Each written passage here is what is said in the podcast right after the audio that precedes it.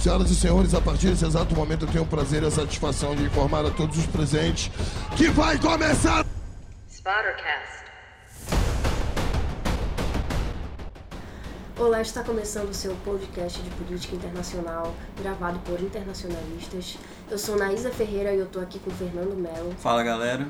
Vitor Cavalcante. Fala pessoal. E hoje nós vamos falar de um dos assuntos que está mais em alta na mídia, que está deixando todo mundo curioso e assustado, que é sobre o coronavírus que surgiu ultimamente na China. The deadly coronavirus. Five cases now confirmed here in the U.S. At least 80 people have died, more than 2,800 have been infected. É, o que seria o coronavírus em si e o porquê está tendo toda essa repercussão? Bom, para deixar claro, o coronavírus está sendo atribuído esse nome. É uma doença de trato respiratório que re acaba recebendo essa classificação. E toda doença que acaba por ser desse, desse tipo é classificada assim por poder variar desde uma gripe até uma, uma síndrome respiratória grave. É até que engraçado esse negócio de coronavírus, né? Porque, tipo, a primeira notícia que eu vi do coronavírus, eu passei muito rápido achei que era uma piada com a cerveja, porque tá aquele negócio da Belo Horizontina eu e corona. Vacilada também. Pois é, quem nunca, né? A alienação tá aí, todo mundo passa por isso de vez em quando. E como ela acabou se espalhando na China? Foi diagnosticado pela primeira vez é, numa feira em Wuhan, uma feira não só de é, produtos é, Mais, é, venda de animais vivos clandestinos. Não, isso é frutos, frutos do mar. Que acabou, acabava também vendendo, fazendo a venda de é, carne de animais silvestres. E justamente por isso, é, não ter essa questão desse trato devido da carne do animal, na maior parte do tempo era uma carne contaminada. E as pessoas acabaram contraindo essa síndrome por conta disso. A maior parte das pessoas afetadas foram pessoas com mais de 40 anos de idade, tendo poucos casos relacionados a crianças. E na maior parte desses casos, é, desses casos as crianças já estavam afetadas por outro tipo de problema, seja câncer ou então uma doença mesmo. E os sintomas é, desse vírus são tosse seca, lesão pulmonar, dificuldade para respirar e febre alta. É, e uma coisa que tu falaste muito que eu acho muito importante também é que não é sobre o que eles comem, é como é manuseado. Porque, por exemplo, se você for pensar no Brasil, o porco vive na lama, come resto de comida, é, enfim, é tipo, é uma comida também que você olhando de fora pode achar totalmente insalubre, mas na verdade é como é manuseada a comida na China e não o que eles estão comendo, né? Pois é, e é algo que é contraído justamente por pela falta de, de higiene mesmo, pela falta do manuseio correto da carne, porque você contrai esse vírus através de secreções. É a principal maneira. Que é tipo açaí também, é. por exemplo, contaminação do açaí, né? Aqui no norte. She's a world-class liar. Just look at her pathetic email server statements. Essa questão é bem, ainda está um, um, pouco confusa, ainda não está tão esclarecido, mas já dá para ter uma noção através desses pressupostos. Mas o que dá para a gente ter certeza é que a China já está tomando as precauções e um, uma dessas precauções é que vai ser construído um hospital na cidade de Wuhan que vai seguir o mesmo modelo do hospital que foi construído em Pequim contra a SARS. Para quem não sabe, a SARS ela foi uma síndrome respiratória aguda grave que atingiu a China em 2003 também causado por um coronavírus, e nessa época eles construíram um, um hospital para tratar desses pacientes, e essa medida vai ser usada também em Wuhan, através da construção de um hospital especial numa área de mais ou menos 25 mil metros quadrados, que vai contar com mil leitos. Cabe lembrar que quando foi feito o anúncio que a China vai construir um hospital em tantos dias, como que, vai, como que eles vão construir um hospital assim tão rápido. Lembrando que não é um hospital com uma estrutura tradicional, como a gente conhece aqui no Brasil ou então em outros lugares. Ou então que nem as megas construções que a gente está acostumado da China, como por exemplo na Olimpíada que teve em Pequim. Esse é um hospital mais ou menos é, para questões de emergência. Tem uma estrutura fácil de montar e tem e é bastante adaptável. É, ele é montável e também desmontável, que é justamente para casos como esse. Cabe lembrar que atualmente os pacientes infectados eles estão espalhados por cerca de 61 clínicas em Wuhan, o que é, alimenta a questão da contaminação, das chances de contaminação de ser facilmente disseminado. Não, e uma coisa também que é que é curioso porque assim, o fato do hospital ter sido montado em pouco tempo, é, o fato de ser essa estrutura desmontável e tudo mais, é, é, mostra como é grave, né? Que eles precisam reagir de, muito rápido a uma Exatamente. crise. Então o hospital foi criado muito rápido, então, tipo assim, é, é preciso olhar por esse lado também, que eles montaram esse hospital de forma rápida, um hospital meio que um hospital de guerra, porque a situação é grave, mais grave do que parece. E cabe, cabe mencionar também que, apesar de ser uma estrutura fácil de ser construída, não deixa de contar com um considerável número de trabalhadores. Por exemplo, um trabalhador ele está recebendo o triplo de um salário normal para trabalhar sem pausa nenhuma. Então, isso requer um bom capital é investido. Muita coisa. Outra coisa também que a gente deve considerar é que o Han não é uma província qualquer da China. Ela é praticamente uma megalópole que abriga cerca de 11 milhões de habitantes. Abriga vários centros universitários, então é uma cidade bastante é quase São Paulo. Exatamente. Quase São Paulo no Brasil, né?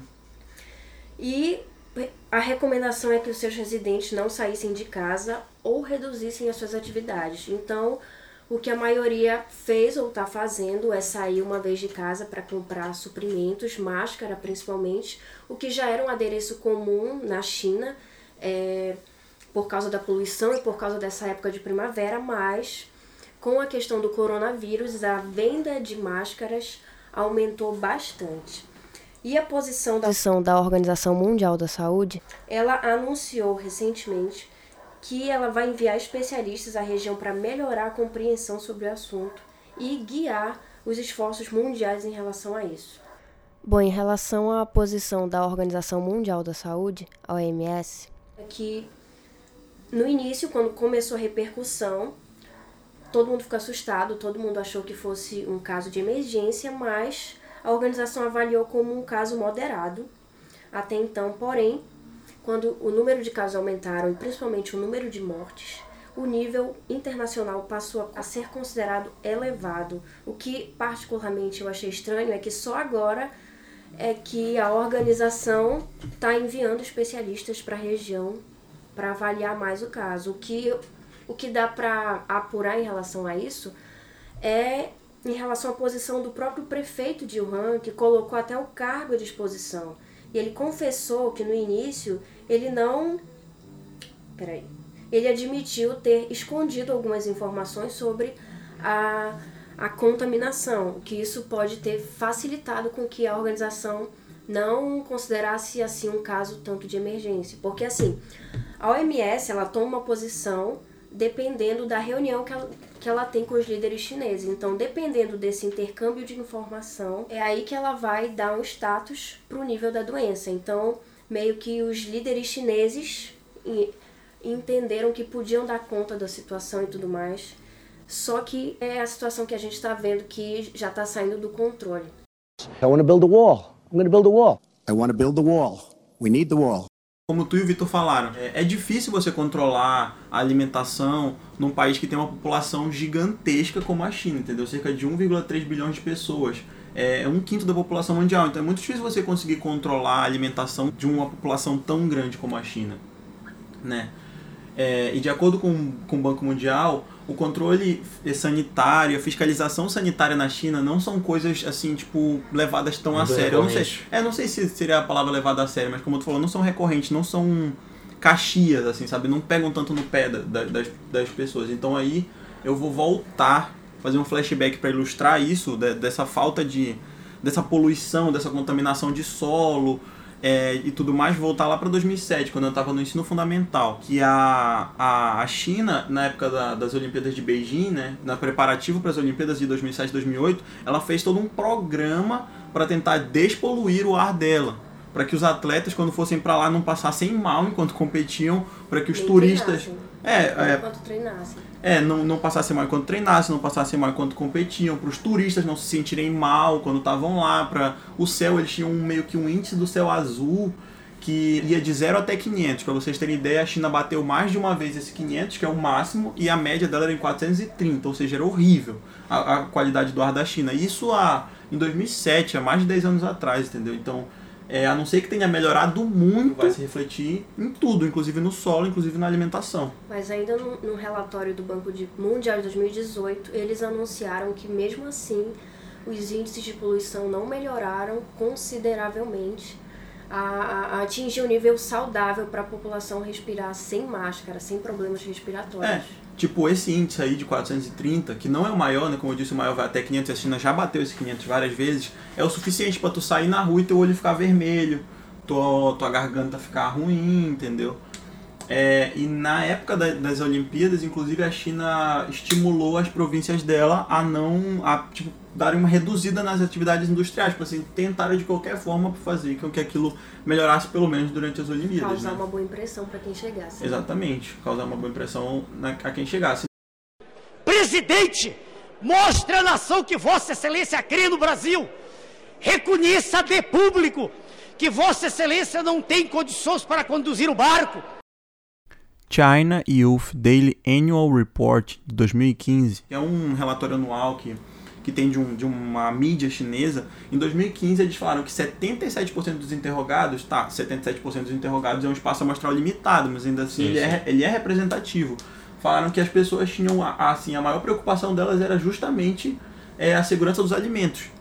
Era mais do que a poluição, mas como eu disse, são coisas interligadas. entendeu? A poluição do solo, do, do ar, é tudo uma coisa de fiscalização sanitária. Se Definitivamente. você não liga para o quanto você está poluído, talvez você também não ligue para como os alimentos são manuseados. Talvez... É uma, uma observação importante em relação à poluição é que se o governo for, digamos assim, estabelecer uma taxa do quanto você deve poluir na China, isso vai prejudicar ou interferir diretamente na produção das empresas. Exatamente. No caso, a China Verdade. abriga muitas empresas estrangeiras e chinesas. Justamente elas vão para lá porque Pode essa poluir. questão da legislação, ela é larga, então eles têm meio que uma carta é- branca. Então, É, É, exatamente. então essa, pode limi- poluir à essa vontade. limitação, ela interfere com certeza na economia. Eu sou favorável à tortura, tu sabe disso. E o povo é favorável a isso também. Sim, e aí em 2019, por exemplo, a ONU pediu formalmente, através de um representante lá da China, o Khalid Malik, para que desse uma, control... desse uma melhorada no controle de alimentos. Que tipo, eles sabiam que estava ruim, né? Eles sabiam que estava que, assim, sendo negligenciado. Então foi pedido para que tomasse mais cuidado. Teve um relatório chamado Avançando na Segurança Alimentar da China e tudo mais. E a China disse que ia melhorar isso e que até 2035, só que assim, 2035 ainda vai demorar muito, cara. Daqui a 15 anos ela quer estar, tipo, no top, assim, da segurança alimentar.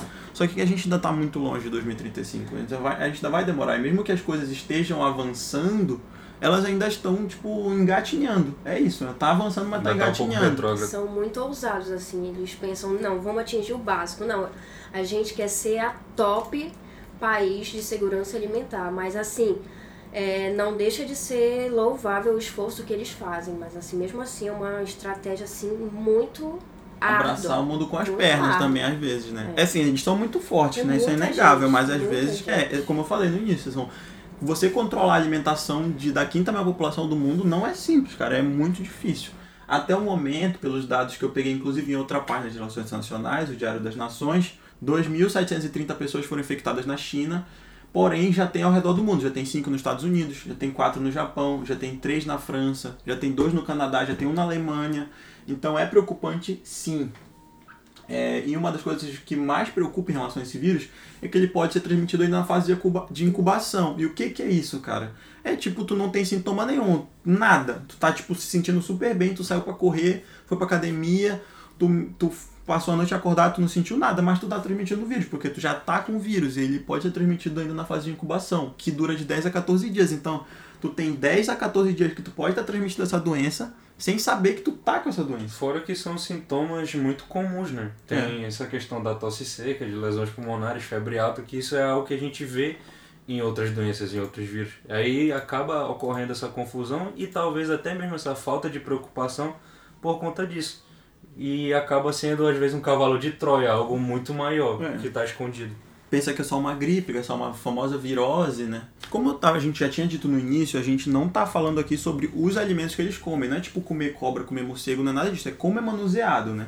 Como a gente já falou, mas deixando muito claro. A, pri- a principal ação do governo, logo assim, quando estourou a crise, foi a quarentena. Quarentena de muita gente, tipo assim, é, 60 milhões de chineses estão afetados pela quarentena. Isso quer dizer cidades fechadas, é, estrada bloqueada, aeroporto fechado, trem bloqueado também, tipo, fe totalmente fechada. A cidade tá ali em, em, quarentena. Parece coisa de filme, a cidade fechada porque pode, pode ser, não pode alastrar essa infecção, né? Uma coisa que foi, acho que inteligente da parte do governo foi acionar o exército. O exército começou a agir em duas frentes.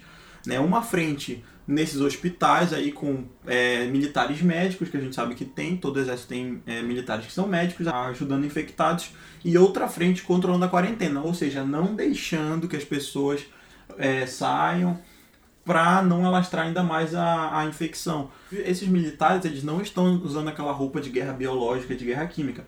Porém, isso também pode ser um grande de uma tapar o sol com a peneira, né? Pode se falar assim, não, é, não bota a roupa de guerra biológica para o pessoal não ficar mais preocupado, mas a gente não sabe. Uma coisa também que é muito importante é saber quando a gente olha para a China, que nem tudo que sai de lá a gente vai saber. A China controla muito, muito o que sai de lá e o que entra lá. Por exemplo, um, uma coisa que parece completamente aleatória é que um jogo, no início da década passada, foi censurado. Um jogo de futebol, que você controlava o time, tipo assim, a parte financeira e técnica do time. Aí você vai falar, por que isso foi censurado na China? Bem, foi censurado porque no jogo Taiwan, Tibete e Hong Kong era retratado como países independentes. A China falou: não, isso é completamente ofensivo para mim, esse jogo não vai entrar no meu país. E aí a produtora teve que se adequar, porque você não pode perder o mercado chinês, que é gigantesco, né? Aí teve que retratar lá, não, agora tá bom, a gente vai fazer uma nova versão onde esses países pertencem a você. Então é isso, o exército tá atuando nessas duas frentes, controlando a quarentena, fechando a cidade, fechando as estações, né, aeroportos estradas, para não permitir que as pessoas saiam e essa infecção se alastre e também com médicos militares nas, nos hospitais, ajudando quem já foi infectado comprovadamente. Satanás, pega tudo que é seu e saiam da nação brasileira! Algo curioso, Fernando, é que quando a gente postou no Instagram em relação ao coronavírus, uma pessoa é, perguntou em relação à xenofobia é, citando essas fake news que saíram em relação aos moradores comerem animais vivos, insetos e tudo mais. E assim, o que dá pra gente esclarecer é que tá rolando muito meme por aí, é, de cunho muito xenofóbico. E assim, é complicado a gente fazer piada dessas coisas porque é uma situação que depende muito do lugar. Por exemplo, o ebola teve o seu contexto, que surgiu na África e tudo mais, e o coronavírus tem esse contexto que surgiu na China. Se eles é, comem é, animais vivos ou tudo mais, isso nada tem a ver. É, o que importa é a gente analisar, por exemplo, que é um país que tem o problema da poluição, sofre com questões respiratórias. É, eu creio que a maioria, a maioria do, das pessoas que se contaminaram mais rápido estavam com o sistema imunológico fragilizado.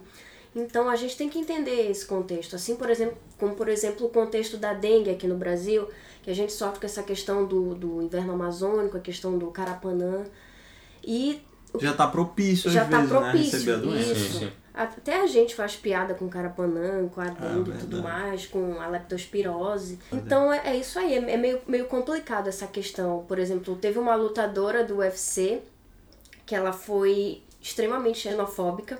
Não, e, e, assim, é algo que está tomando uma proporção muito maior do que parece. Por exemplo, não é só aquele perfil que tem 100 seguidores que está fazendo piada. A Ioana Jedrzejczyk, que é uma, uma das lutadoras mais famosas de MMA do mundo, já foi campeã e tudo mais, ela vai lutar com a Eli Zeng, que é chinesa. Recentemente se tornou campeã lutando na China. E ela postou post, é, a, a foto lá da luta das duas, porém ela, Ioana, estava com uma máscara para se proteger do coronavírus que a chinesa estaria portando, né? É uma coisa muito grave. Assim, a Ioana ela tem um histórico de ser uma pessoa muito ruim, assim, fazer piadas ruins, ser extremamente arrogante. Mas isso não, não é desculpa para nada. Assim, é algo que eu esperava dela, mas continua sendo muito deprimente. Até a Willy respondeu, falou que você fazer piada de tragédia é um sinal do seu caráter, e eu concordo. Quando você faz uma piada desse tipo, assim, para milhões de pessoas, é, é sim um sinal de desvio de caráter. E ela falou desejo-lhe boa saúde até 7 de março que é quando elas vão lutar e vocês já podem, quem gosta de acompanhar UFC igual eu, pode torcer para o Eliseng arrebentar a Ioana. É, faz parte mesmo. Vai ter essa torcida contra. E outra coisa que a gente acaba ligando, essa questão da xenofobia, já é algo que, que vai direto para as fake news também, né? Hum. E eu falo por, por mim, né? Eu tava olhando meu Facebook esses dias e um perfil, lá não vou citar o nome da pessoa, compartilhou um vídeo de, de um cidadão chinês comendo morcego. Só que o que é engraçado é que a pessoa não se dá o trabalho nem de, de checar de onde veio o vídeo, porque era um vídeo normal e no canto tava identificando que era um vídeo do TikTok. Que é, um, Que é uma piada, que é- basicamente. É, um meme da internet completo. Seria um aplicativo de edição de vídeos e fotos, né, que as pessoas utilizam para fazer meme toda hora. E com certeza foi usado para sacanear as pessoas, justamente mesmo. porque elas não se atentam a esses detalhes. Ou seja, é algo que a gente tem que ficar muito ligado. Não, Eu não vi pode também algum- alguns vídeos de gente caindo no metrô, médico caindo no metrô, e tipo, a gente sabendo que é meme sim, mas tipo, outras pessoas vão olhar, vão, vão, fi- vão ficar desesperadas. Ainda mais quando se soube de casos suspeitos no Brasil. É, e assim, o. As fake news estão rolando muito, como o Vitor falou, e, por exemplo, tem gente falando, eu já vi no Twitter e no YouTube, no Facebook eu não olhei, mas assim, é lá que deve ter muita mesmo, sobre, por exemplo, Bill Gates ter financiado é, o coronavírus, está trazendo o coronavírus para o Brasil. Na verdade, a única relação do Bill Gates com, com, com o vírus, e né, especificamente a espécie corona, é que a fundação é, Bill e Melinda Gates, no final de 2019, fez uma simulação de um vírus originário no Brasil na época, de porcos brasileiros, ou seja, também de animais, né, mas de porcos brasileiros. É, essa simulação foi presidida por empresários, estudantes e especialistas da área, né, para mostrar o, que, é, o potencial que um vírus desse tipo teria. E aí, na situação, lá na ocasião da simulação, mataria 65 milhões de pessoas em menos de dois anos. Então, é, é a única relação que ele tem com o coronavírus. Assim, o Bill Gates não está financiando nada, gente. E o assim é, é preocupante essa simulação do Bill Gates porque é um coronavírus também que vem de animais, tem uma- a mesma característica de incubação, então, então os vírus se parecem muito. É, então é preocupante porque a simulação pode, beleza, pode não, não, não ser igual ela, mas assim, pode ser também. A gente não tem como saber, né? E a China é uma população gigantesca, não tinha lugar pior para um vírus que pode ser transmitido durante a incubação do que na China. Uma coisa interessante para destacar é que mesmo que esse vírus não tivesse migrado para outros países, é que a China ela abriga muitas economias. Então, por exemplo, o coronavírus só essa semana derrubou as bolsas de valores no Brasil e em vários lugares do mundo e além de estar afetando o turismo global. É cancelamento de voos, está afetando as próprias empresas do, daquele, daquela região do entorno asiático, é, do feriado do Ano Novo Lunar, que recebe alguns estrangeiros e movimenta bastante a economia chinesa. Então agora tu imagina, 11 milhões de pessoas e mais algum tanto parada, sem trabalhar. Imagina o choque que isso acarreta na economia de algumas empresas de alguns países. E, a- e algo interessante também é que a China é o principal parceiro comercial do Brasil. Recentemente foi estabelecido um laço com o Brasil e a gente vende alguns dos principais produtos consumidos para a China. Então, olha só esse impacto na economia e principalmente é, na gente, bra- os brasileiros, que vendem muita coisa para a China. Então, mesmo que esse vírus não tivesse migrado para outros países, só o fato dos próprios trabalhadores, das pessoas lá dentro não estarem consumindo, isso já é um, um choque grande, capaz de derrubar as bolsas do mundo inteiro. A China é o que a gente chama de needle mover, né? Tipo, ela, ela pode mandar, mano. E uma, uma coisa que acontece na China vai ter impacto em todos os outros lugares, não, não adianta. É um país gigante que importa muito, que exporta muito também. Então, é, é, esse tipo de crise vai afetar, realmente, como tu falou, a economia, vai afetar turismo de vários países, enfim, emprego, várias É coisas. um dos polos que, que dita né, o andamento do, de qualquer tipo de relação presente no, no sistema internacional. Justamente por, por conta tanto de, é de ter uma população muito grande e é, abarcar consigo uma cultura que praticamente não foi afetada. É um país que tem um nível de miscigenação muito baixo. Né? E acredito que isso é um fator também que colabora para ela se conseguir se destacar no cenário internacional, porque você não tem que se preocupar com essas divergências culturais, você já tem um certo padrão, né? E é o que a gente tem que ficar muito preocupado, porque como a Anaísa disse, é o principal parceiro comercial do Brasil e a gente depende, é um país que depende muito da exportação. Nós sustentamos a nossa economia basicamente em exportação de produtos. É mentira, é mentira, mentira. É mentira da Veja, mentira do seu jornal. É mentira, mentira de vocês. Mentiroso, mentiroso, mentiroso, caluniador, caluniador e mentiroso, caluniador e mentiroso, mentiroso, caluniador, mentiroso, caluniador. É, obrigado, Yuri Senna. Tinha esquecido de falar, mas obrigado por mandar a pergunta lá sobre xenofobia pra gente. A gente acabou falando muito depois que a gente percebeu a pergunta, né? Bom, com isso, nós vamos encerrar o podcast de hoje, né? Espero que todos tenham gostado e achado um conteúdo informativo. Eu, particularmente, é, buscaria me informar mais a respeito disso, porque é um tema que, com certeza, ainda tem muita coisa para ser discutida. É, é algo que está é, em jogo. Aí a gente não sabe o que pode acontecer amanhã, o que pode acontecer depois de amanhã. Mas é isso, queria agradecer a atenção de todos vocês e até o próximo podcast.